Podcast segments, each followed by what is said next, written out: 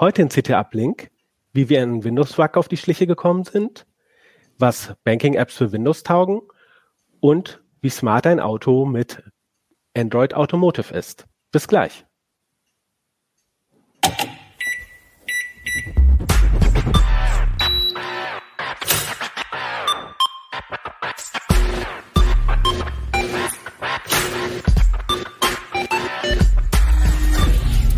CT Uplink. Herzlich willkommen beim CT Uplink. Mein Name ist Kevan Toni Carboni und ich moderiere heute zum allerersten Mal den Uplink. Ich war schon öfters mal als Gast dabei, wenn es vor allem um Linux und Open Source Themen ging und freue mich heute auch mal moderieren zu können. Ähm, ich habe auch eine neue CT dabei. Die 6, da geht es vor allem um Smart Home. Nein, nicht vor allem, aber das Titelthema Smart Home und ähm, clever telefonieren im Homeoffice. Darüber sprechen wir aber heute nicht, sondern über ein paar andere spannende Themen. Und ähm, und zwar ist das nämlich das erste Auto mit Android Automotive. Und ähm, wie man Banking auf dem Desktop machen kann, was da die Vorteile sind zu den Apps und für wen das spannend ist vor allem. Und ähm, wie wir, beziehungsweise ein Kollege von mir, einem ressourcenfressenden Windows-Bug auf die Schliche gekommen ist und was man da auch für sich selber rausziehen kann für die Fehlersuche, wenn mal Windows rum äh, stolziert, sag ich mal. Am Ende gibt's noch ein bisschen Feedback äh, von euch, Lisa Post, äh, und ähm, ja, ich freue mich auf die Sendung und auf meine Gäste, äh, drei nette Kollegen. Ähm, stellt euch doch mal vor, Markus, mach doch mal den Anfang. Ja, ich bin Markus Mons, Redakteur bei CT und ähm, meine hauptsächlichen Themen sind ähm, Banking, Bezahlen und Finanztechnologie. Ich bin Stefan Portek, ich bin auch Redakteur bei CT und ähm, kümmere mich äh, überwiegend auch um Smart Home Themen, was heute nicht das Thema ist, auch wenn es Titelthema auf dem Heft war. Und darüber hinaus beschäftige ich mich auch sehr viel mit äh, Mobilitätsthemen und ähm, im Prinzip mit allen Themen, die Google betreffen, vorrangig Chrome OS und Android. Und insofern bin ich mit dem Auto thematisch sogar heute doppelt aufgestellt. Ja, ich bin Ronald Eikenberg. Ähm, ich bin seit einer Weile bei CT Redakteur, insbesondere dafür die Sicherheitsthemen zuständig und so investigatives Zeug. Ähm, heute geht's aber mal um was komplett anderes. Genau, äh, du hast, äh, du bist über einen Windows-Bug gestolpert, Ronald. Ähm, und der schlummert schon recht lange in der schlummert schon recht lange in Windows und das zeigt auch so ein bisschen, wie wir so auf Themen kommen. Und ähm, wenn ihr euch jetzt wundert, warum ich mal runtergucke, da sehe ich meine Kollegen, die Kamera ist hier oben, es tut mir leid. Aber ähm, Ronald, zu dir. Äh, was hast du herausgefunden? Was hat dich genervt? Wie bist du vorgegangen? Ja, wir sind ja seit einer ganzen Weile im Homeoffice tätig. Ähm, das ist auch gut so.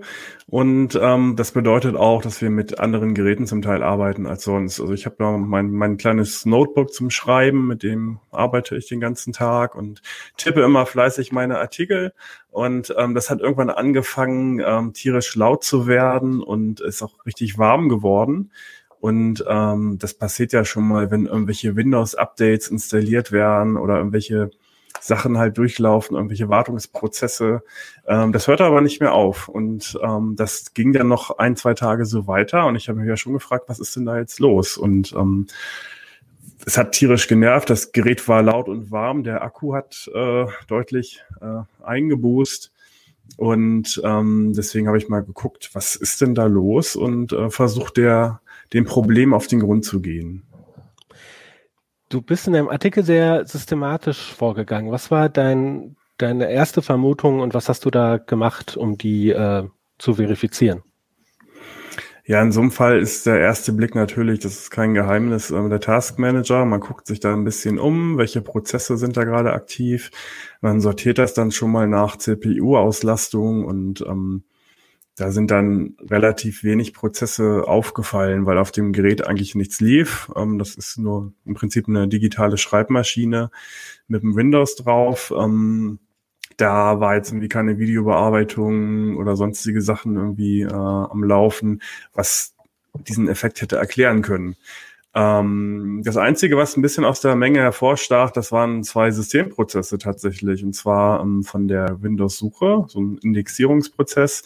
Das ähm, muss man sich so vorstellen, der läuft immer mal wieder auf, über die Festplatte oder SSD und guckt, sind da neue Dateien, muss ich die ähm, indexieren, und ähm, die sind dann eben über die Windows-Suche, die unten ja auch in der Taskleiste ist, über das Feld halt schnell auffindbar, nachdem das passiert ist. Ähm, in dem Fall war es merkwürdig, weil diese Prozesse halt nicht aufhörten. Ne? Die waren die ganze Zeit am Rumrödeln und ähm, haben offenbar intensiv geguckt, ob da was Neues ist. Ähm, das Ding war aber, dass ich ja gar keine neuen Dateien hinzugefügt hatte und das war schon sehr, sehr auffällig. Und wie konntest du jetzt nachgucken, wo, ähm, wo der jetzt rumsucht und woran er sich jetzt äh, festgebissen hat? Da habe ich mich im Prinzip der ähm, Methoden bedient, die wir auch bei der Virenanalyse benutzen. Also es gibt da ja die bekannten, bei vielen Leuten bekannten Sysinternals Tools, ähm, mit denen man hinter die Kulissen schauen kann und auch sehr genau gucken kann, was macht ein Prozess gerade. Äh, ist der in der Registry unterwegs? Ist der im Dateisystem unterwegs? Was macht er so auf dem Netzwerk?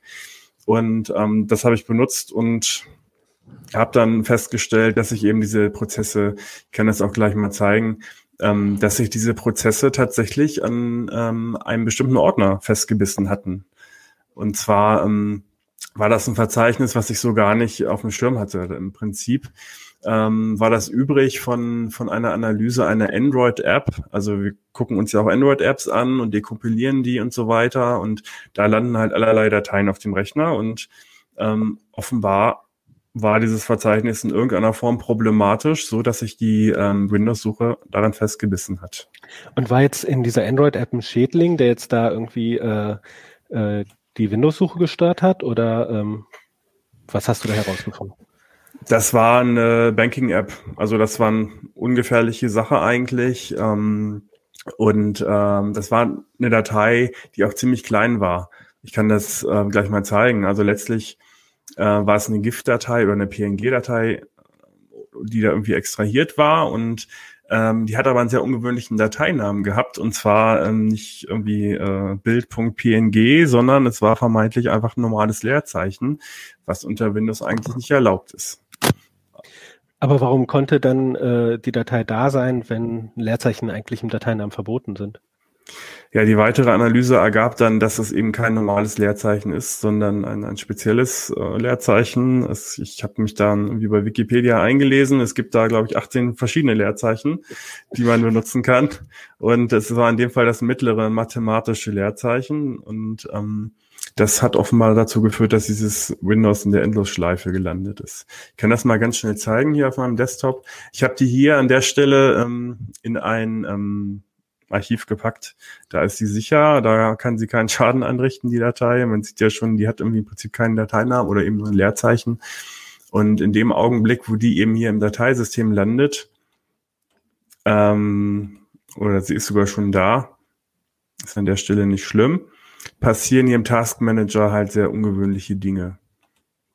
Ähm, man sieht ja, der Edge ist jetzt sehr aktiv, weil wir gerade hier ja den, den Videostream am Laufen haben. Aber, aber das sind im Prinzip die Prozesse, die die ganze Zeit aktiv sind. Das ist dieser äh, Windows Search Protocol Host und die Indexerstellung.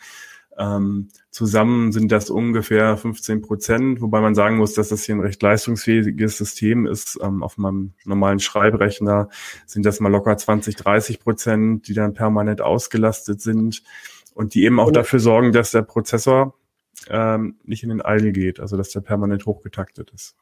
Ich weiß nicht, ob es jetzt damit zusammenhängt, aber so ein leichter Leck merke ich. Vielleicht löscht du einfach die Datei wieder, damit der Edge, der, der Edge halt ja. hier für den, für den Videostream genug Leistung hat. Ähm, ist jetzt nur eine Vermutung, äh, aber es ist schon beeindruckend, einfach so eine kleine Datei, die einfach nur ein falsches Zeichen hat, äh, bringt dann da die, die Indexsuche da zum Stolpern.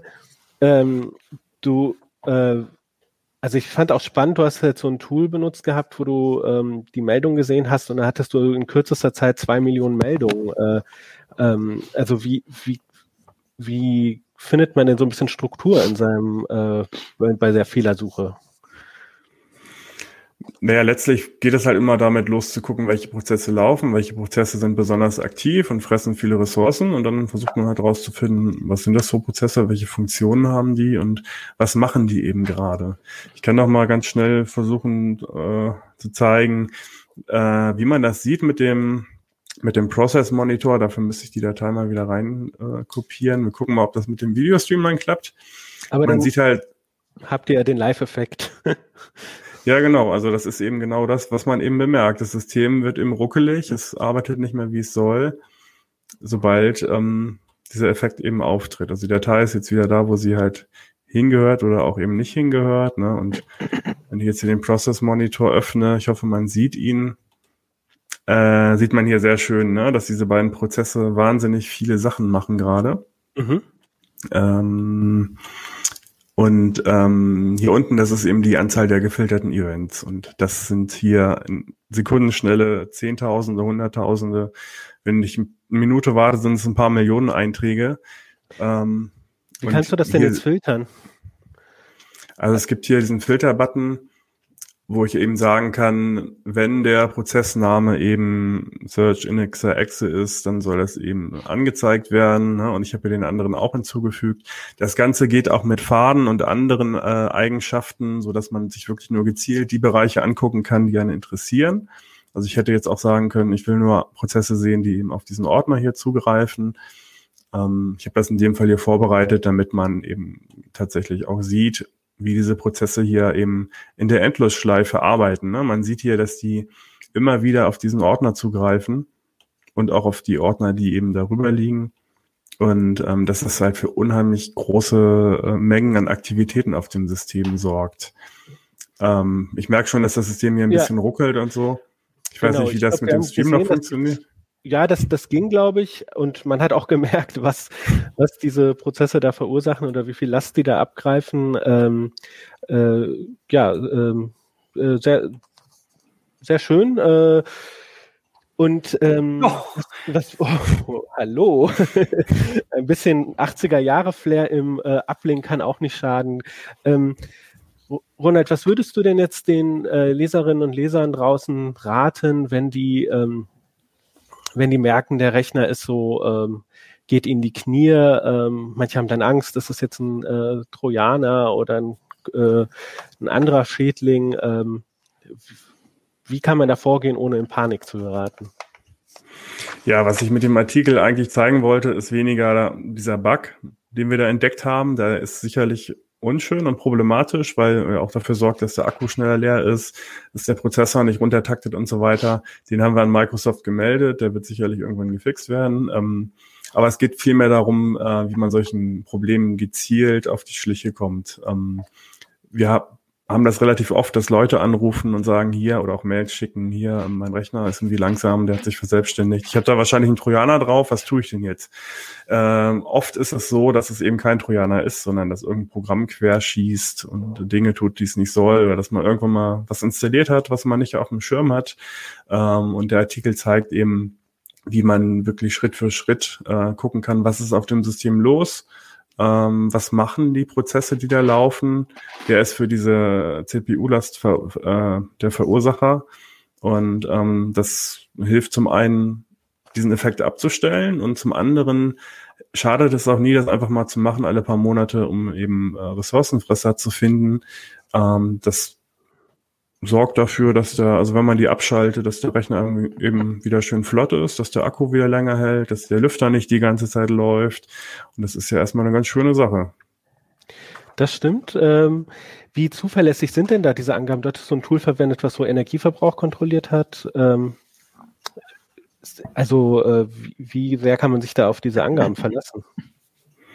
Ähm, ich habe da noch dieses Power Config Tool, es ist relativ unbekannt, es ist ein Systemtool von Microsoft, ähm, um genutzt, um einen äh, Energiebericht äh, zu generieren. Das ist ganz witzig, also man macht das an, also es ist ein Kommandozeilenbefehl und es überwacht dann 60 Sekunden den Rechner und am, am Ende hat man so eine HTML-Datei, wo auch wirklich in menschenlesbarer Sprache drinsteht, wo das Problem liegt und äh, welche Prozesse eben die Verursacher sind für die äh, hohe, für den hohen Energieverbrauch.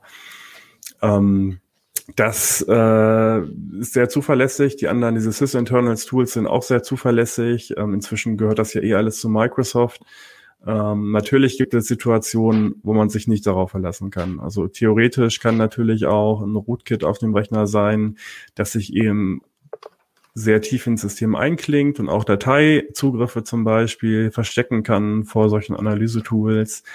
Ähm, ich hatte auch schon einen Fall, das war irgendwie so ein Banking-Trojaner, der hat, ähm, der hat sich beendet, wenn er gesehen hat, dass dieser Process Monitor oder der Process Explorer von SysInternals lief und hatte dann irgendwie eine, eine Aufgabe in der Aufgabenplanung, die dafür gesorgt hat, dass er dann irgendwann wieder gestartet ist. Da hat es geholfen, tatsächlich diesen Prozess ähm, umzubenennen. Also ich hatte dann irgendwie den Process Monitor in äh, Paint.exe umbenannt und dann lief dieser Trojaner halt weiter und man konnte ihn über die Schulter schauen. Also wenn tatsächlich was im Busch ist, dann kann es sein, dass man das nicht sieht.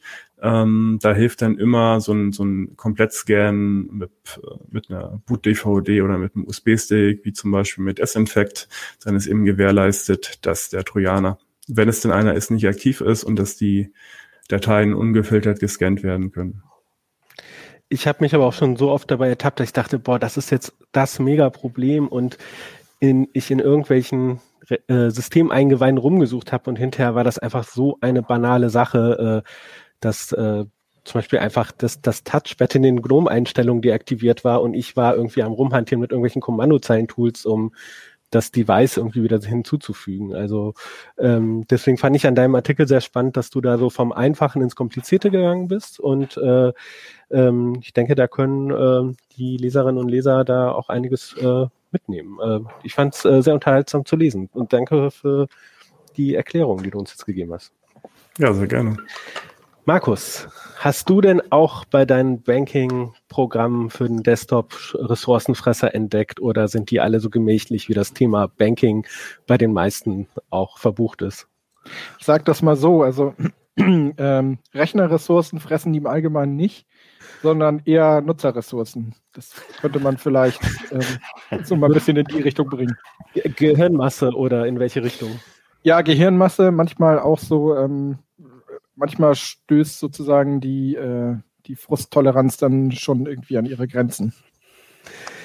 Du, du hattest ja erst äh, vor nicht allzu langer Zeit äh, Banking-Apps getestet, ne? So, das äh, Apps sind ja die coolen, lockeren Programme, die man so schön auf dem Handy irgendwie sich dann durch sein, seine Kontoumsätze äh, leichtfüßig bewegen kann. Zumindest versucht uns das die Werbung zu erzählen.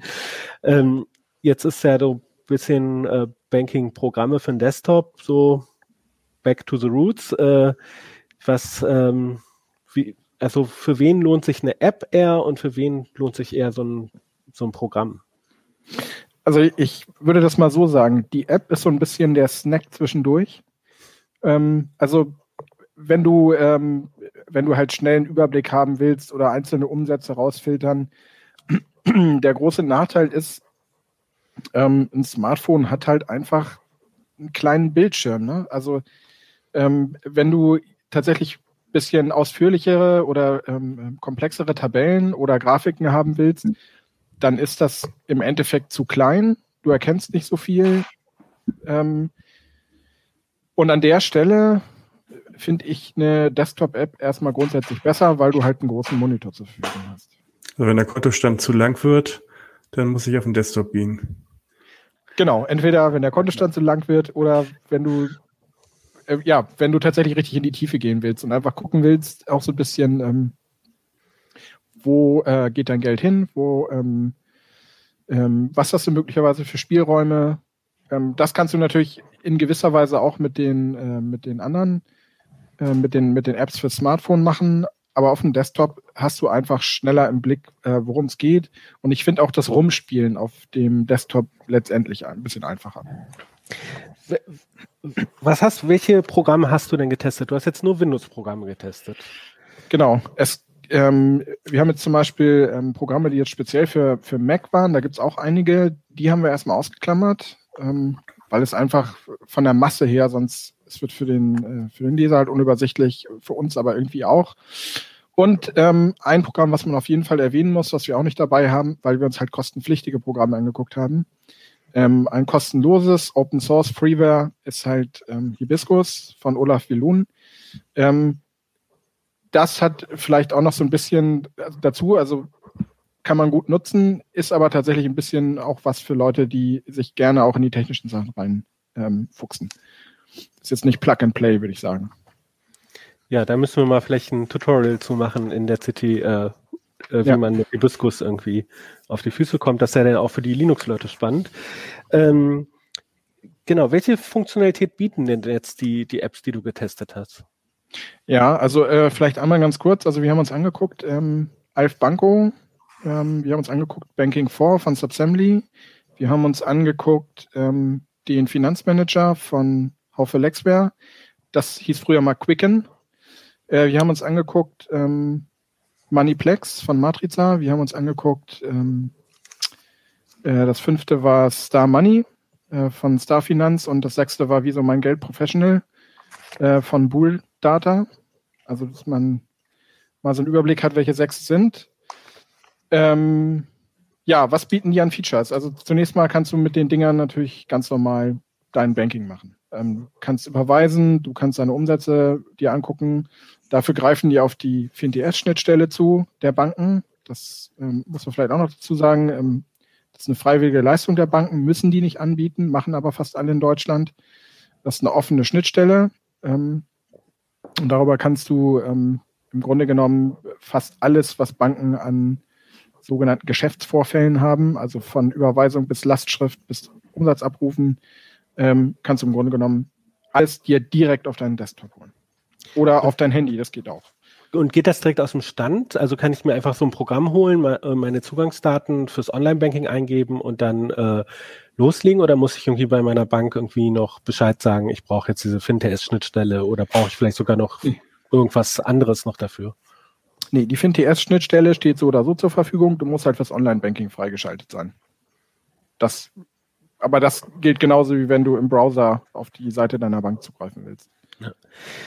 Wenn ich jetzt hier so ähm, auf die kleinen Screenshots hier gucke, auf dieser äh, Seite, wo du nochmal alle Apps einmal kurz vorgestellt hast, dann sehe ich so schöne bunte Grafiken. Äh, das, ähm, äh, was kann ich denn da analysieren? Also ähm, und wie einfach ist das? Und wo hast wo siehst du da Licht und Schatten vielleicht? Du hast gesagt, die verbrauchen ein bisschen Nutzerressourcen, also. Also ja, wenn du, ähm, wenn du sozusagen Plug and Play in dem Sinne haben willst, ähm, dass die ähm, Programme dir alles fix und fertig liefern, ähm, das tun die nicht, sondern du musst ein bisschen Arbeit investieren. Also musst deine Umsätze, wenn, wenn du jetzt tatsächlich diese Programme auch wirklich ausreizen willst, musst du deine Umsätze, musst du deinen Umsätzen Kategorien zuweisen. Also beispielsweise ähm, machst du dir einen Block Miete, äh, einen Block äh, Wohnung und dann machst du da einen Unterblock Miete, einen Unterblock Nebenkosten. Du machst dir wahrscheinlich irgendwo einen Block Einkommen, dann machst du dann Lohn und Gehalt und was vielleicht noch so reinkommt, Steuererstattung, was auch immer. Und dann ähm, ähm, das musst du im Grunde genommen oder solltest du für möglichst jeden Umsatz in irgendeiner Form drin haben. Ähm, praktisch ist übrigens dann auch noch, ähm, wenn du kannst bei allen Programmen Regeln dafür definieren. Ähm, wie gesagt, die können das nicht aus dem Stand. Ähm, die haben entweder selber Regeln dabei, also so wenn dann Regeln, ähm, oder Star Money hat auch tatsächlich ähm, eine Engine dabei, die funktioniert so, ja, also sie funktioniert okay, aber du musst halt viel nacharbeiten. Und dann kannst du bei Star Money halt zusätzlich auch noch eigene Regeln aufstellen. Ohne geht's auch gar nicht. Das heißt, alles, was neu reinkommt an Umsätzen, wird dann automatisch kategorisiert und auch ein bisschen, also dann natürlich auch in der Vergangenheit. Ähm, du brauchst also die Kategorien und die Regeln und dann ähm, hast du im Endeffekt, kannst du ja so ein bisschen auswerten und anfangen zu gucken, ähm, für welche Bereiche geht halt wie viel Geld weg oder wo kommt wie viel rein Wichtig ist äh, in dem Zusammenhang ähm, ähm, auch noch so ein bisschen, du hast dann ähm, zum einen sehr unterschiedliche Möglichkeiten, also genau, wichtig ist äh, zum einen, äh, ist dann zum anderen noch, du kannst dir Budgets für bestimmte Bereiche setzen. Kannst also sagen, ich will im Monat, keine Ahnung, 300 Euro für Freizeit ausgeben. Und dann kannst du so ein bisschen gegenchecken, hältst du dich da dran, gehst du da drüber, wie weit bleibst du da drunter? Ähm, und wie viel Puffer Budget Genau. Und äh, diese Budgetfunktionen helfen dann auch so ein bisschen, wenn du dir das so ein bisschen vorkonfigurierst, ähm, zusammen mit Ausgaben, die du regelmäßig hast, Ausgaben und Einnahmen, die du regelmäßig hast, kannst du, ähm, Ausnahme ist Banking 4, das kann im Grunde genommen nur bis zum aktuellen Monat schauen. Die anderen Programme können aber auch alle ein bisschen in die Zukunft projizieren und können dir so ein bisschen zeigen, ähm, das bleibt über oder da laufe ich möglicherweise in Unterdeckung und muss an meine Reserven dran. Und dann kannst du halt ähm, ein bisschen gucken, wie weit du nachjustieren willst äh, bei deinen eigenen Finanzen. Ich aber würde mal. Ja. Aber Regeln bedeutet jetzt, der sagt, also du definierst halt, was weiß ich, wenn zum Beispiel Deutsche Bahn, dann gibt dem Ganzen das Etikett oder die Kategorie Fahrtkosten und dann kann ich das, ja. dann kann ich hinterher gucken, so wie viel Geld habe ich ausgegeben für Fahrtkosten und genau. dann ist es da. Genau, oder was es sich auch, keine Ahnung, Lebensmittel, was du willst halt, ne? Da bist du dann, da bist du dann schon wieder beim nächsten Schritt, äh, der dich ein bisschen Aufwand kostet. Ähm, ich äh, würde halt auch empfehlen, diese Kategorien dann entsprechend zu planen. Also dass du äh, dir so ein bisschen ähm, Gedanken darüber machst, was hast du eigentlich an Einnahmen und Ausgaben. Diese Kategorie, alle haben Kategoriesysteme an Bord. Ähm, die passen aber normalerweise nicht auf jeden individuell, sondern dann lohnt es sich auch selber so ein bisschen zu gucken, also wie kann man an, anpassen. Kannst Kategorien rausschmeißen, kannst neue dazu tun ähm, oder kannst sie umbenennen, so dass es halt für dich gut passt. Aber du musst halt erstmal Arbeit investieren, damit du am Ende tatsächlich auch was rausbekommst. Und für wen lohnt sich diese Arbeit? Also was, äh, wem würdest du empfehlen, sich da dran zu setzen? Und ja, ich vielleicht mal ähm, angefangen, vielleicht mal mit denen, für die es sich nicht lohnt. Das ist halt, wenn du, ähm, wenn du einfach nur deinen Kontostand checken willst und hier und da mal eine Überweisung machst und so und dich der ganze andere Kram nicht interessiert, dann bist du eigentlich mit den Sachen, die deine Bank dir anbietet, und wenn du dann vielleicht auch nur ein Konto hast, dann bist du, oder einen Bankzugang, ähm, dann bist du eigentlich mit dem gut bedient, was die Bank dir anbietet. Interessant wird es dann, wenn du mehrere Konten verwalten willst und das Ganze übersichtlich auf einem Fleck haben. Ähm, da sind auch die, ähm, also die Banken selber, die Webzugänge, die Apps auf dem Handy, die konnten das mal ein bisschen besser, dass sie auch Konten von anderen Banken mit einbinden konnten. Es geht im Augenblick nicht so gut bei denen oder bei den meisten nicht. Ähm, dafür lohnt es sich. Es lohnt sich aber vor allen Dingen auch dann, wenn du, weiß nicht, wenn du eine umständliche Steuererklärung hast. Dann kannst du dir Sachen entsprechend vormarkieren oder sie werden automatisch vormarkiert. Ähm, es ist natürlich auch dann witzig, wenn du gerne selber mit sowas rumspielst. Ähm, kannst zum Beispiel auch Wertpapierkonten mit einbinden, dann siehst du auch da relativ schnell, wie der Stand ist. Und also bei meiner Bank, da habe ich auch so eine App bekommen und ähm, die hat dann halt äh, diese ähm, also viele Sachen auch von alleine erkannt. Also, ne, es gibt ja bekannte Firmen, die Supermärkte sind und dann wird das automatisch irgendwie als Lebensmittel kategorisiert oder äh, oder so. Das war ich schon überrascht. Du hast jetzt gesagt, die haben jetzt auch so vordefinierte Regeln dabei oder muss man das immer selber machen? Oder oder und gibt's unterscheiden sich vielleicht auch diese vordefinierten Regeln? Ähm, also ja, also die meisten ähm, fünf haben quasi einen Satz vordefinierte Regeln dabei. Ähm, bei, wobei das ist auch nochmal ein bisschen unterschiedlich. Manche haben tatsächlich irgendwie eine Batterie dieser Wenn-Dann-Regeln, die du dann auch selber anpassen kannst. Ähm, speziell Wieso Mein Geld und Star Money, die haben halt quasi sozusagen interne Regeln schon vorgegeben. Ähm, bei Wieso Mein Geld kannst du, die werden dann sehr breit ähm, bezeichnet. Die kannst du halt abwählen, dass die nicht angewandt werden. Ähm, bei Star Money hast du darauf keinen Einfluss die anderen haben halt diese, haben halt schon, bringen halt schon entweder irgendwelche Wenn-Dann-Regeln mit. Ähm, Moneyplex tut's nicht. Also da ist quasi komplett leer, da musst du die Regeln quasi von null selber anlegen. Ähm, und bei den anderen kannst du es halt anpassen. Das ist so, ähm, ja, halt sehr unterschiedlich. Und es erfordert halt dein Eingreifen. Anders funktioniert es nicht. Weil, das muss man auch dazu sagen, da sozusagen kann der, ist der Vorteil dieser Programme vielleicht auch ein bisschen ein Nachteil. Sie sind halt relativ datenschutzfreundlich oder sehr datenschutzfreundlich, weil sie sich im Prinzip nur auf deinem Rechner abspielen. Das heißt, sie greifen nicht noch irgendwie zwischendurch, ist jetzt nicht noch irgendwie ein Server von einem Dritten zu, zwischengeschaltet, der das Ganze auch nochmal analysiert oder so. Das hast du halt nicht. Das Einzige, was du bei drei Programmen hast, ist, dass die halt äh, Nutzerstatistikdaten senden, das kannst du aber abschalten. Hm. Ähm, Das hat aber den Nachteil, dass sozusagen auch keine ähm, KI der Hersteller in dem Sinne drüber gehen kann, die jetzt da irgendwie mit äh, ähm, Tausenden oder Millionen von Nutzerdaten trainiert wird. Das heißt, du musst Arbeit investieren. Gut, dafür bekomme ich aber dann auch den Datenschutz. Äh, wie sieht das jetzt über die Analyse hinaus aus? Ähm, gut, ich kann Überweisungen machen, Daueraufträge verwalten und so. Ähm, da würde ich jetzt sagen, das kann ich in meinem Online-Banking auch. Äh, meine Bank hat jetzt das Online-Banking vor einer Weile umgestellt. Ich ärgere mich so, weil die Usability so in den Keller gegangen ist. Äh, geht das schnell? Äh, kann man, kommt man da gut zurecht oder sind da, ähm, bist du da so über Stolpersteine gefallen?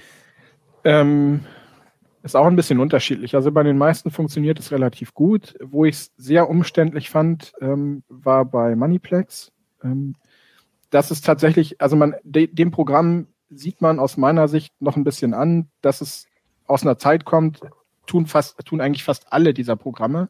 Aber dem sieht man es halt noch deutlich an. Eine Zeit, in der du mit dem Modem ins Internet gegangen bist oder wo DSL-Verbindungen noch äh, getaktet waren und dann hast du halt deine ganzen Aufträge vorbereitet und dann bist du online gegangen, hast das schnell abgearbeitet und dann hast, bist wieder offline gegangen. Ähm, in Zeiten von DSL-Flatrates brauchst du das eigentlich nicht mehr. Und da ist es dann wirklich so, dass du, also gerade beim, also bei Moneyplex war es jetzt speziell beim Umsatzabruf so, du musstest halt immer einen Auftrag vorbereiten und das fand ich relativ ähm, kompliziert. Du konntest nicht einfach in deiner, ähm, in deiner Umsatzliste einmal schnell auf Aktualisieren drücken, sondern musstest immer einen Auftrag vorbereiten.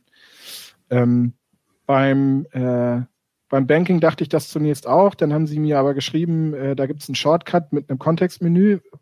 Und das habe ich aber in dem Moment auch gar nicht, das habe ich sozusagen auf die Schnelle gar nicht entdeckt. Ähm, das sind halt so Sachen, die halten dann schon äh, an solchen Stellen ein bisschen auf. Wenn du damit eingespielt bist, wirst du das wahrscheinlich nicht merken, ne? aber das erinnert mich ein bisschen an meine eigene erste Banking-Erfahrung, so Ende der 90er, Anfang der 2000er. Ähm, da äh, hatte ich so eine Banking-Software von meiner lokalen Sparkasse und die sah für die Zeit recht modern aus, so. Ähm, und äh, dann machte ich da halt irgendeinen Auftrag und plötzlich sah ich, wie im Hintergrund irgendwie die T-Online-Software irgendwelche BTX-Befehle abschickte, um das Online-Banking zu machen. Das war quasi so eine Art Web-Oberfläche für BTX-Unterbau. Äh, äh. Ja, man muss aber auch dazu sagen, dass ähm, dieses ganze ähm, Online-Banking, was die deutschen Banken, also wie gesagt, dieses FinTS, ursprünglich mal HBCI, äh, ist ja quasi eine freiwillige Leistung. Ähm, und das ist quasi aus BTX, wenn du so willst, hervorgegangen. Insofern passt das schon. Äh, also das heißt, FinTS ist das, was man früher als HBCI kannte. Genau, Home Banking Computer Interface. Ja. Brauche ich dann noch zwangsläufig die Karte oder gibt es da andere Möglichkeiten für den, im Prinzip für den zweiten Faktor? Meinst du jetzt? Nee, ähm, das funktioniert genau, also nicht ganz genauso. Das ist eine gute Frage. Ähm, grundsätzlich funktioniert es ähnlich wie ähm, für jeden Privatnutzer auch. Also du brauchst jetzt nicht die HBCI-Chipkarte und Lesegerät, sondern das versuchen die Banken im Augenblick zurückzudrehen, ähm, weil es halt relativ, oder ich gehe mal davon aus, dass es für die relativ teuer ist, das noch nebenbei zu fahren, während zum Beispiel das System mit so einem, äh, ich habe jetzt hier so einen, ähm, so einen Chip-Dann-Generator, der noch von einer Sparkasse gebrandet ist, ähm, wo du ja dann zum Beispiel die, die Girocard brauchst und der Chip ist halt auch relativ sicher. Es ist ein bisschen umständlicher als mit den Lesegeräten, ähm, aber es funktioniert auch. Das haben die mit drin. Eine Sache, die ein bisschen anders ist, ist tatsächlich, ähm, wie gesagt, es ist eine freiwillige Leistung. Das heißt, die Banken können selber bestimmen, welche Authentifikationsverfahren sie über die FinTS-Schnittstelle anbieten. Und das kann sich durchaus unterscheiden von dem, was sie für ihre äh, für ihren Webzugang haben, wenn du direkt hingehst. Also es, da kann es dann auch umständlicher sein. Bei der Deutschen Bank zum Beispiel ähm, musst du dann halt mit Fototan ähm, und na, also musst du dann mit Fototan arbeiten und hast halt nicht die Möglichkeit, äh, irgendwas per Push in deiner ähm, in deiner Sicherheits-App zu bestätigen.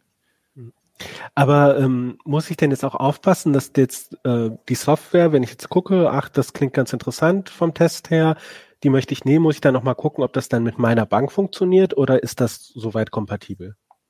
ich würde noch mal gucken. Also wir haben eine einzige Ausnahme gehabt, wo ein Konto äh, gar, nicht äh, gar nicht sich gar nicht einbinden ließ. Ähm, das war N26. N26 hat aber ähm, im Unterschied zu den anderen eben auch keine FinTS-Schnittstelle. Sondern da läuft das Ganze über Screen Scraping. Das heißt, ähm, im Hintergrund lockt sich die Anwendung quasi in die Web-Oberfläche ein und versucht dann da Dinge auszuführen. Und ähm, was bei N26 normalerweise dann auch nicht geht, ist ähm, alles Aktive. Also du kannst keine Überweisung machen und so, sondern du kannst im Grunde genommen nur deine Umsätze abholen. Ähm, es gibt auch noch einen zweiten Player, das ist die ING. Die ING hat ähm, sozusagen im Zuge von PSD2 äh, haben die quasi das, äh, die Schreibaktionen abgeschafft. Das heißt, PSD du kannst zwar die zweite europäische Zahlungsdienste-Richtlinie die jetzt seit September 2019 gilt. Ähm, und die ING hat, ähm, also bei der ING kannst du zwar deine Umsätze noch abholen über die FinTS-Schnittstelle, aber du kannst halt nicht mehr überweisen, Daueraufträge einrichten und so weiter. Das geht alles nicht mehr. Spart ähm, Geld. Ja, also denen jetzt meinst du, oder dir. oder beiden. Du wolltest auch. ja, Jetzt hattest du ja gesagt, du hast das jetzt nur für Windows getestet, aber wenn ich in die Tabelle gucke, steht da auch, ähm, dass zum Beispiel Banking 4 oder Banking 4 und ähm, Moneyplex und Star Money auch eine Mac-Version haben. Ähm, das heißt, du hast es jetzt nicht getestet, aber im Prinzip könnte man das als Mac-User ausprobieren oder? Ja, also du kannst es dir als Mac-User ähm, angucken. Moneyplex hat sogar eine Version für den Raspi. Und für ähm, Linux. Und für Linux, genau. Ähm, was ich auf jeden Fall auch empfehlen würde, ist, ähm, sich dann eine Testversion einfach selber nochmal anzugucken und zu gucken, kommt man damit klar. Die haben alle mindestens 30 Tage Testversionen, teilweise länger. Ähm, ist tatsächlich, also manche Dinge sind auch einfach ein bisschen Geschmackssache oder was du halt vom Gesamtumfang her brauchst. Und das andere, ähm, was ich auch empfehlen würde, ist zu gucken, die haben alle Varianten von ihrer Software. Wenn dir irgendwas fehlt, kannst du halt gucken, hat eine, ähm, eine höhere Variante das mit drin oder du brauchst irgendwas nicht. Er hat eine niedrigere Variante, also deckt eine niedrigere Variante das gleiche ab. Ähm, und dann sind die natürlich entsprechend teurer oder billiger. Also ich nehme mal mit, wenn man ein bisschen mehr mit seinem Banking-Account machen will, wenn man mehrere Konten hat, wenn man vielleicht für einen Verein irgendwie der Schatzmeister, die Schatzmeisterin ist, äh, äh, oder Lust hat auf ähm, intensive, stundenlange Analysen der eigenen Umsätze, dann kann man ruhig zu so einer Desktop-Banking-App äh, greifen. Ja, also so. Genau. Ja, ähm, dann äh, Stefan äh, hüpft schon ein bisschen ungeduldig auf seinem Stuhl. Äh, nee, ich hüpfe nicht. Ich, ich flüchte der Sonne, weil sie mir direkt ins Gesicht strahlt. Okay. Ich ziehe schon hier alle, alle paar Minuten den Tisch immer ein Stück weiter nach hinten. ah, okay. Ich dachte, ähm, Nee, nee, alles, alles gut, aber, aber sonst fange ich, fange ich an zu leuchten im Gesicht. Ja, ja. Ähm, anscheinend hast du auch ein bisschen geleuchtet beim, beim Autofahren, äh, weil du hast ja den Polestar 2 getestet und der, ähm, so habe ich es zumindest gelesen, hat anscheinend einen bequemeren äh, Sitz äh, als äh, vielleicht, wo du jetzt drauf sitzt. Ich weiß nicht. Das, äh, ja, mein Kühlstuhl ist völlig unbequem. ja, ähm, ja äh, also äh, du hast, äh, ihr habt geschrieben, das sei das erste äh, Auto mit ähm, Android. Ähm, ich verkürze das jetzt mal absichtlich ein bisschen. Äh, viele denken ja vielleicht, okay, Android Auto gibt es schon länger. Was ist denn jetzt beim Polestar 2 neu? Äh, es sind tatsächlich zwei verschiedene Systeme. Also was, was, was man bislang ja kennt, ist ähm, die, die Android Auto App, die man sich auf seinem Smartphone installiert und dann stöpselt man sein Handy halt einfach irgendwie an ein kompatibles Autoradio dran oder ähm, wenn dein Auto ein bisschen neuer, moderner ist, halt an die USB-Buchse von deinem Auto selbst und dann landen halt einfach die, die Bildschirminhalte von diesem Android-Auto quasi auf deinem Radio- oder Navigationsdisplay. Und damit kann man dann halt, wie gesagt, mit Google Maps navigieren, kannst telefonieren und kannst halt irgendwie äh, Podcast oder Spotify oder sonst was hören. Aber das ist eigentlich ein reines Infotainment-System. Und das Besondere bei dem, bei dem äh, Polestar, den wir jetzt getestet haben, ist, dass dort Android Automotive als Betriebssystem läuft. Sprich, da läuft ein Android wirklich auf dem Auto selber. Und das macht, macht einen großen Unterschied an vielen Stellen. Ihr, ihr schreibt, dass beim Polestar vieles äh, anders ist als bei anderen Autos. Es gibt zum Beispiel keinen Schlüssel mehr und äh, ähm, wie unterscheidet sich das von einem gewöhnlichen Auto oder auch einem anderen E-Auto oder auch vielleicht einem Tesla, der ja auch immer so als modernes äh, Modell genannt wird? Mhm. Ich, ich hasse ja den Begriff irgendwie äh, Tesla-Killer, aber ich weiß nicht, ich glaube, der, der Polestar kommt äh, dem schon im Moment am, am, am nächsten. Also muss ich ein bisschen aufhol ausholen. Also ähm, Polestar ist eine hundertprozentige Tochterfirma von Volvo. Das war früher im Prinzip so, so eine Werkstuning-Bude, so wie AMG das bei Mercedes macht, waren die Polestar Volvos äh, früher halt die Dinger mit, mit, mit ordentlich, ordentlich Bums unter der Motorhaube. Und das haben sie dann halt irgendwann als, als eigene Tochterfirma ausgegliedert und ähm, im Prinzip sozusagen gesagt, das ist jetzt unsere Zukunftselektroauto-Spielwiese, wo wir auch mal ein bisschen mutiger sein können. Und ähm, das, das haben sie halt gemacht. Das ist also an vielen Stellen ähnlich zu Tesla. Also du setzt dich da rein. Es gibt bis auf die üblichen Hebel für Blinker und Scheibenwischer gibt's gibt's eigentlich nichts mehr, was du von Hand bedienst an dem Auto. Und das ist auch, wie man es von, von Tesla kennt, ähm, mittig im Armaturenbrett sitzt halt einfach ein riesiger Hochkantbildschirm ähm, wo du halt eigentlich alles, was es an dem Auto einzustellen gibt, dann halt per Touch ähm, oder fast alles, äh, was es einzustellen gibt, per Touch äh, dort einstellst und die so hinkonfigurierst, wie du es haben möchtest. Finde ich ja witzig von einer Tunerbude zu einem äh, E-Auto, äh, wobei ja auch Tesla ja auch gezeigt hat, dass man E-Auto nicht unbedingt mit Öko-Label äh, versehen muss. Ähm, was, äh, ja, wie fühlt sich dieses Auto an? Wie integriert sich dieses Android? Was ist der Unterschied zum äh, von Automotive zu Auto jetzt in der praktischen Nutzung? Du hast uns erklärt, mhm. das ist jetzt quasi das Betriebssystem, nicht nur so ein Infotainment-Ding. Äh, ähm. Genau, also, es, also so, so, ein paar Sachen sind unterschiedlich. Also dass, dass, dass moderne Autos jetzt nicht mehr unbedingt einen Zündschlüssel haben, sondern dass man halt nur noch so, so einen NFC-Transponder-Chip hat und, und dann quasi Keyless Entry ins Auto hat. Das, das gibt's ja mittlerweile eigentlich überall. Es gibt auch ein paar wenige Autos, die nicht mal mehr einen Start-Stopp-Knopf haben. Ähm, aber ich hab, hatte das mit dem Kollegen Sven Hansen zusammen getestet, das Auto.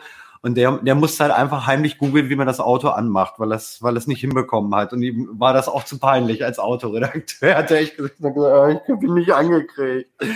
ähm, und es funktioniert tatsächlich so, du, du näherst dich dem Auto, dann, dann äh, verriegelt er halt einfach schon die Türen, steigst ein und setzt dich hin ähm, dann geht das Tacho-Display schon an und was du halt nicht weißt, in dem Augenblick ist quasi das ganze Auto halt einfach schon eingeschaltet. Ne? Also das, ähm, es gibt halt einfach eine Sitzbelegungserkennung, wenn jemand äh, auf dem Fahrersitz sitzt, wacht das Auto auf und dann kannst du halt einfach an, an dem ja, Automatikhebel ist es ja nicht, was kein Automatikgetriebe ist, aber an dem Fahrprogrammhebel kannst du dann einfach gleich auf D schalten und losfahren, ohne dass du überhaupt noch irgendeinen, irgendeinen Knopf drücken musst.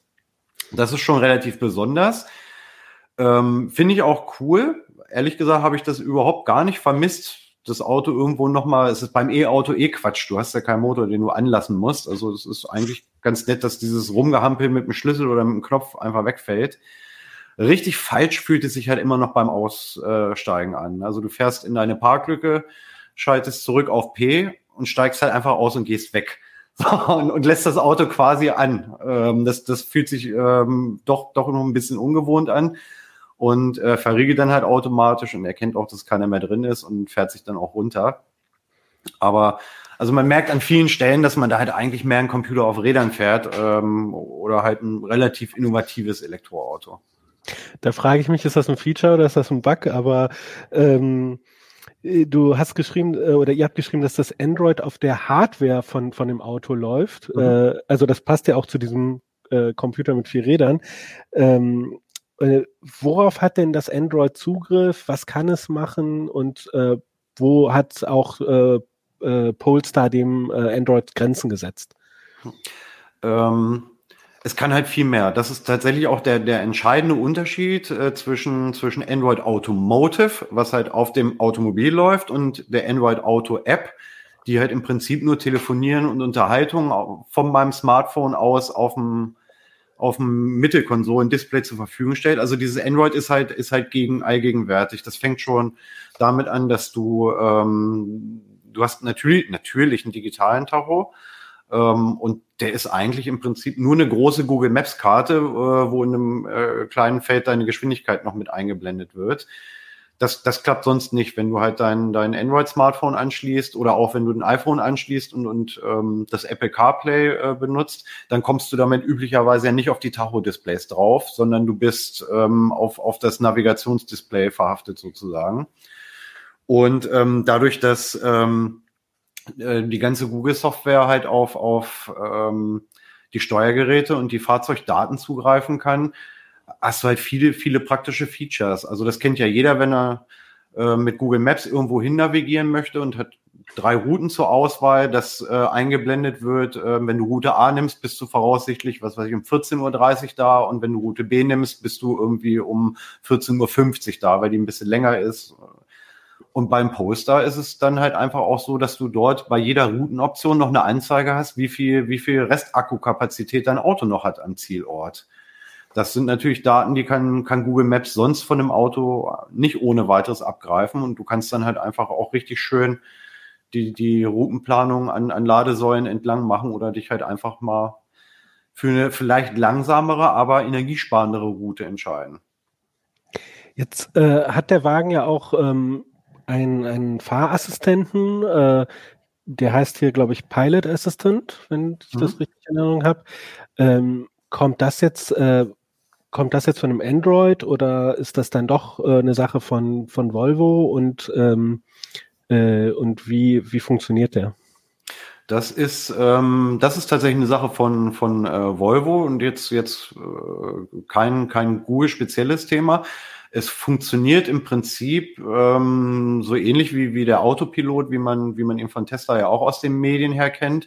Nur dass äh, Polestar dankenswerterweise das nicht Autopilot genannt hat. Ne? Also was, man hat irgendwie immer den Eindruck, wenn, wenn, wenn das Thema autonomes Fahren aufkommt, dass man äh, immer, immer so reflexartig denkt, ja, wieso dauert das bei allen anderen so lange irgendwie, die, die äh, Teslas, die, die haben doch ihren Autopilot, die fahren doch schon autonom.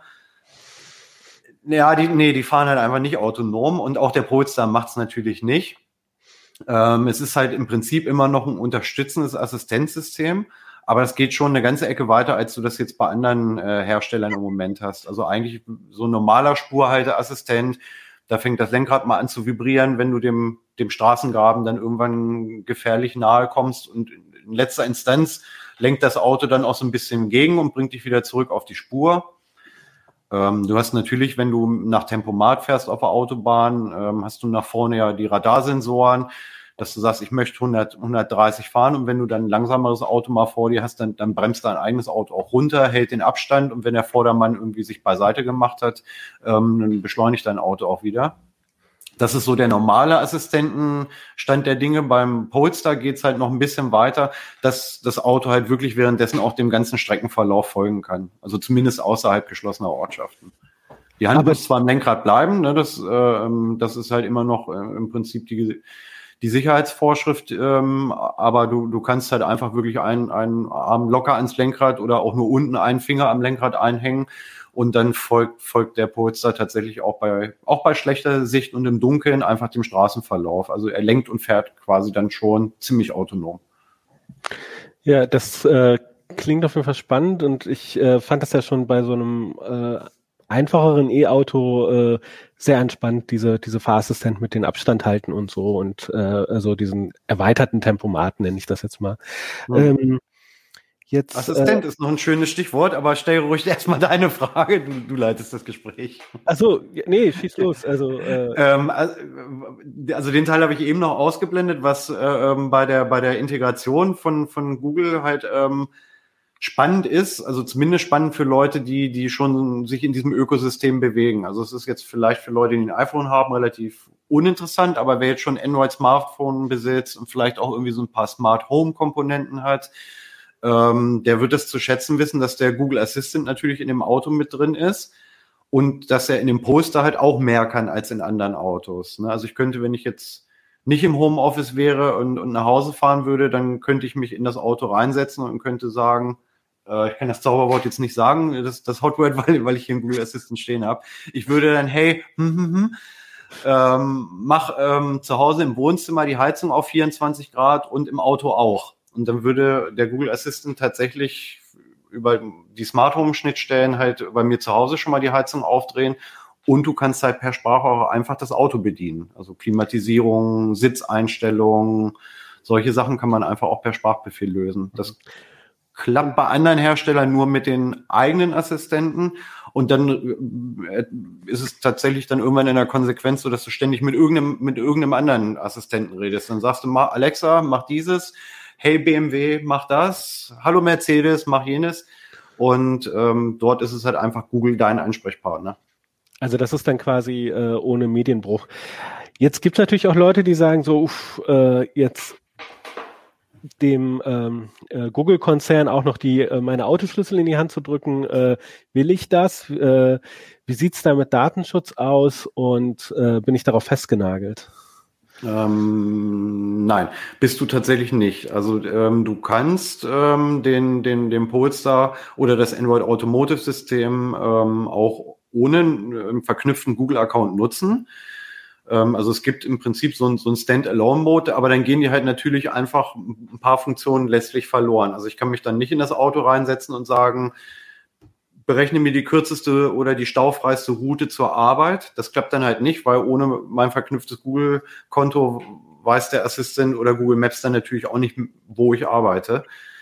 Ähm, also es geht, aber du hast dort ein paar Einschränkungen. Ähm, ob es jetzt im Punkto Datenschutz irgendwas noch besser oder schlimmer machen würde, sei mal dahingestellt. Also jeder, der halt den Chrome-Browser benutzt oder, oder ein Android-Smartphone besitzt, der hat im Prinzip die relevanten Daten, die Google von ihm haben möchte, ohnehin schon mit dem Konzern geteilt. Ich glaube, dass die Nutzung von einem Android Automotive Auto dann keinen großen Unterschied mehr macht. Man könnte jetzt sagen, ja, aber dann weiß Google ja immer, wo ich hinfahre das weiß Google auch so, weil ich mein Telefon halt in der Regel in der Tasche habe, wenn ich irgendwo hinfahre. Ähm, insofern macht es keinen so großen Unterschied. Und der zweite Punkt ist, dass Google wenigstens sehr transparent ist, welche Daten erhoben und wofür verarbeitet werden. Es gibt an vielen Stellen gibt's Opt-in und Opt-out-Methoden, ähm, wo du halt auch sagen kannst, ich, ich möchte nicht, dass diese Daten erhoben werden oder ich möchte nicht, dass die da und dafür genutzt werden. Ähm, da ist Google nicht unbedingt übersichtlich vom, von den Einstellungen her, aber, aber wenigstens einigermaßen transparent. Und letztlich werden genau dieselben Daten von jedem anderen Auto auch erhoben. Wenn du ein modernes Auto hast, was in irgendeiner Form connected ist, egal von welchem Hersteller, da werden auch Fahrdaten äh, erhoben. Und ähm, ich habe mir jetzt gestern äh, ähm, die Bedienungsanleitung von, von meinem Auto jetzt extra deswegen nochmal durchgelesen. Da steht halt auch drin, dass die Audi AG allen möglichen Kram an Daten erhebt ähm, und das mit meiner Zustimmung auch an Dritte weitergibt ähm, oder aber auch mal so einfach selber für die Weiterentwicklung neuer Produkte benutzt. Und an Strafbehörden werden meine Fahrdaten sowieso rausgegeben, wenn die angefordert werden. Also da ist, wenn du ein modernes Auto fährst, ist letztlich egal, welche Krake die Daten sammelt. Aber eine Krake wird's tun. Ja, das äh, ist auch wichtig, halt das nochmal so sich selber nochmal zu überlegen und wo ist es halt so ein Bauchgefühl und wo ist es halt einfach eine ja. berechtigte äh, Kritik und ähm, da auch ein bisschen so mit sich selber reine zu machen, finde ich, ne, äh, statt immer diese großen Vorurteile. Ähm, also ja, also was, was man sagen muss, das Betriebssystem ist, auch wenn es noch so jung ist und ähm, im Prinzip ist erst das erste Fahrzeug ist, was damit auf den Markt kommt. Google hat jetzt in den letzten Wochen ein paar fette Deals noch abgeschlossen. Ähm, also das wird jetzt kein Nischenthema bei irgendeinem, irgendeinem äh, äh, teuren, exotischen Elektroauto bleiben. Also es gibt Verträge mit Ford ähm, und, und General Motors und anderen großen Herstellern. Ich, ich weiß jetzt gar, gar nicht. Ich glaube, Fiat Chrysler war jetzt irgendwie auch schon zumindest interessiert. Das weiß ich jetzt gerade gar nicht so genau. Also das wird dem einen oder anderen von uns früher oder später tatsächlich begegnen, selbst wenn er sich äh, einfach kein Elektroauto kauft. Und es ist softwaretechnisch nicht schlecht. Also ich habe hab schon viel Schlimmeres gesehen bei anderen Herstellern. Ja. Weiß Und man schon, wie es mit Updates aussieht? Also gibt es dann einen Kanal oder ein Up Update-Versprechen über ein paar Jahre? Drei Jahre ähm, Update-Versprechen. Habe ich, hab ich mit Google tatsächlich äh, lange äh, gesprochen. Ich hatte, hatte den Pressesprecher von Google ein längeres Gespräch und hatten ähm, auch einen, einen Sprecher von, von Android Automotive äh, für den europäischen Markt mit drin. Ähm, bislang so ein richtiges Versprechen gibt es nicht, aber ich glaube, dass ähm, die Sorge, die Sven und ich oder, oder den Denkanstoß, den Sven und ich da gegeben haben, dass, dass der zumindest angekommen ist. Letztlich ist es aber auch so, die, die Automobilhersteller lizenzieren das System von, von Google. Ne, also es läuft im Prinzip ähnlich tatsächlich wie bei Android. Ne? Also ein Hersteller wie Samsung stellt sich hin und sagt, wir bringen ein Galaxy-Smartphone drauf und da schmeißen wir halt ein Android drauf. Und dann gibt es halt so ein Rahmenprogramm. An so, an so ein paar Richtlinien muss Samsung sich halten. Dann dürfen sie die Google Play-Dienste benutzen. Wenn sie das nicht dürfen, das sieht man ja gerade bei Huawei, dann ist das, das Handy eher, eher nicht so geil. Und ähm, so wird es bei Android Automotive auch laufen. Das ist erstmal im Prinzip wieder ein Open Source Betriebssystem. Und wenn ich jetzt ein Autohersteller wäre, könnte ich das benutzen. Müsste ich Google auch erstmal nicht fragen. Das ist Open Source. Nur wenn ich halt den ganzen geilen heißen Scheiß mit reinpacken will, wie Google Maps und den Google Assistant, dann müsste ich mit den Rahmenvertrag abschließen. Ähm, da werden sicherlich auch Updates irgendwie ein Thema sein, aber letztlich obliegen die, die Updates dem, dem Pkw-Hersteller. Also Google stellt das Framework bereit, macht natürlich auch regelmäßig Updates, solange es das System geben wird. Und ob dein Hersteller das jetzt nun für zwei, fünf oder zehn Jahre macht, das musst du dann im Prinzip dann bei deinem Autohersteller erfragen. Und ich gehe davon aus, dass die Autohersteller da eine schnelle Lernkurve haben werden, dass der Kunde keinen Bock hat auf irgendwas, was in zwei Jahren veraltet ist. Damit jetzt äh, dieses Android äh, Automotive System und die unterschiedlichen Steuersysteme voneinander getrennt sind, äh, arbeitet das Ganze ja mit Virtualisierung. Ähm, mhm. Das hat, äh, das ist auch nochmal ein spannender Aspekt in einem Artikel, äh, wo das nochmal genau erklärt wird. Ist das denn, äh, und das arbeitet halt quasi mit, Schnitt, mit Schnittstellen, ne? Äh, kommuniziert das Android Automotive mit dem Auto. Genau mildert das so ein bisschen diese Update-Problematik, die wir von den Handys kennen, weil es so schwierig war, sozusagen das Android dann immer wieder anzupassen an die unterschiedlichen Handys. Mildert das das ab oder ist, ist dieser Virtualisierungsaspekt äh, da gar nicht so entscheidend? Ich, Was für Beides. Also ähm, es, es mildert es tatsächlich ähm, schon ein bisschen ab, aber, aber eher in dem Bereich, den ähm, der, der Nutzer oder die Nutzerin äh, zu sehen bekommt, also was, was diesen ganzen Infotainment-Kram im Mitteldisplay angeht. Also der Poster lief interessanterweise noch mit Android 9. Ähm, es gibt aber auch schon, ist in der Pipeline, dass die dann halt jetzt mit, mit, mit 10 und 11 ausgeliefert werden als Unterbau. Ähm, aber da gibt's bei Android nun, Ronald wird das, wird das ja auch kennen, es gibt ja mit Project Travel und Project Mainline mittlerweile Bestrebungen, dass man da verschiedene Betriebssystemschichten, die sehr hardware-nahen, ein bisschen abstrakter trennt von den, von den äh, Features und den Oberflächen, die, die die Nutzerinnen dann zu sehen bekommen. Und man kann, man kann das Kernsystem mittlerweile ganz gut einfach schon updaten. Zur Not über die Playdienste halt einfach auch am Hersteller vorbei. Also da gibt es schon viele Möglichkeiten. Und bei den Steuergeräten ist es tatsächlich so, da läuft jetzt kein natives Android. Ne? Also das, du hast da halt in, in, in, in puncto Verarbeitungssicherheit und, und Echtzeitfähigkeit hast du jetzt irgendwie bei einem Airbag-Steuergerät ähm, oder bei einem äh, äh, Anti-Blockiersystem-Steuergerät hast du da jetzt natürlich ganz, ganz andere Anforderungen. Und da möchtest du jetzt, so viel Sand formuliert, jetzt vielleicht auch kein Handybetriebssystem drauf laufen lassen. Ähm, das heißt, da gibt's da gibt's Virtualisierungsprozesse und es gibt Schnittstellen und es gibt auch noch Watchdogs. Und das Android Automotive kann dann mal irgendwo bei irgendeinem Steuergerät anfragen und kann sagen, hier, sag, sag mir mal, wie warm ist denn die Sitzheizung? Ähm, oder sag mir mal, was, was der Regensensor sagt, muss der Scheibenwischer eingeschaltet sein? Ähm, aber, aber es gibt viele sicherheitskritische Bereiche, ähm, wo die Steuergeräte natürlich autark arbeiten und teilweise auch redundant. Und das wird dann halt in der Virtualisierungsschicht dann letztlich zusammengeführt. Jetzt bekommen wir hin und wieder äh, Feedback von den LeserInnen, ähm, wenn wir E-Autos oder wenn ihr E-Autos testet oder ähm, E-Bikes äh, oder ähnliche Sachen. Ähm, das sei ja so nicht so CT-Kernthema. Ähm, und wir sollen uns ein bisschen mehr auf Computerthemen konzentrieren. Äh, es gibt natürlich auch viele LeserInnen, die, die sich genau über diese Berichte und Artikel freuen. Ähm, was fasziniert dich jetzt als Computerredakteur ähm, daran, so ein E-Auto zu testen? Also mich fasziniert natürlich erstmal die, die äh, Technik an sich. Ähm, und ich finde es halt einfach auch ein sehr, sehr spannendes gesellschaftliches äh, Thema, halt die, die Mobilitätswende. Ähm, weil es, glaube ich, klar ist, dass wir nicht so weitermachen können, dass wir wirklich bis, bis Anno Tuck Verbrennungsfahrzeuge fahren. Und das, also in Deutschland klappt das vielleicht noch eine Zeit lang, aber global, irgendwann sind halt einfach auch die Erdölreserven zu Ende. Und war davon abgesehen, dass es dem Planeten gut täte, wenn wir früher damit aufhören würden. Ähm, Autos sind halt ein sehr leidenschaftliches Thema, weswegen das immer so ein bisschen schwierig zu begleiten ist. Äh, ähm, aber, aber so grundsätzlich finde ich, finde ich, wenn, wenn äh, äh, Technologien oder Techniken im Allgemeinen irgendwie einen gesellschaftlichen Umbruch hervorrufen, war das eigentlich ja schon, schon äh, seit der CT-Ausgabe 1 in den, in den 80er Jahren immer schon ein Thema für uns. Ähm, das, das ist schon ein spannender Punkt. Und der zweite Punkt ist auch, also wir haben natürlich auch jetzt ganz profan was über das Fahrzeug geschrieben, ne, ob es schnell ist, ob es sich gut fährt, wie es sich fährt. Ähm, das können wir auch. Das kann vielleicht äh, eine, eine Autofachzeitschrift sogar noch ein Quäntchen besser. Was die halt aber definitiv meistens nicht können, ist wirklich auf die Software drauf zu gucken ähm, und, und, und zu gucken, ähm, wo, wo könnten sich, also wir haben jetzt über Updates gesprochen, ne? Also wenn, wenn du jetzt in, in irgendeiner Auto XY-Zeitschrift einen Bericht über den Polestar liest, ähm, dann, dann wird das Android Automotive mal mit Android Auto verwechselt.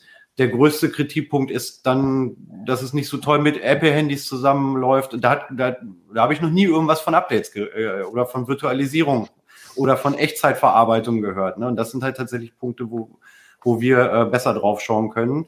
Und deswegen finde ich, finde ich das immer spannend, das auch zu, begleit, äh, zu begleiten, was in Sachen Software in Autos passiert.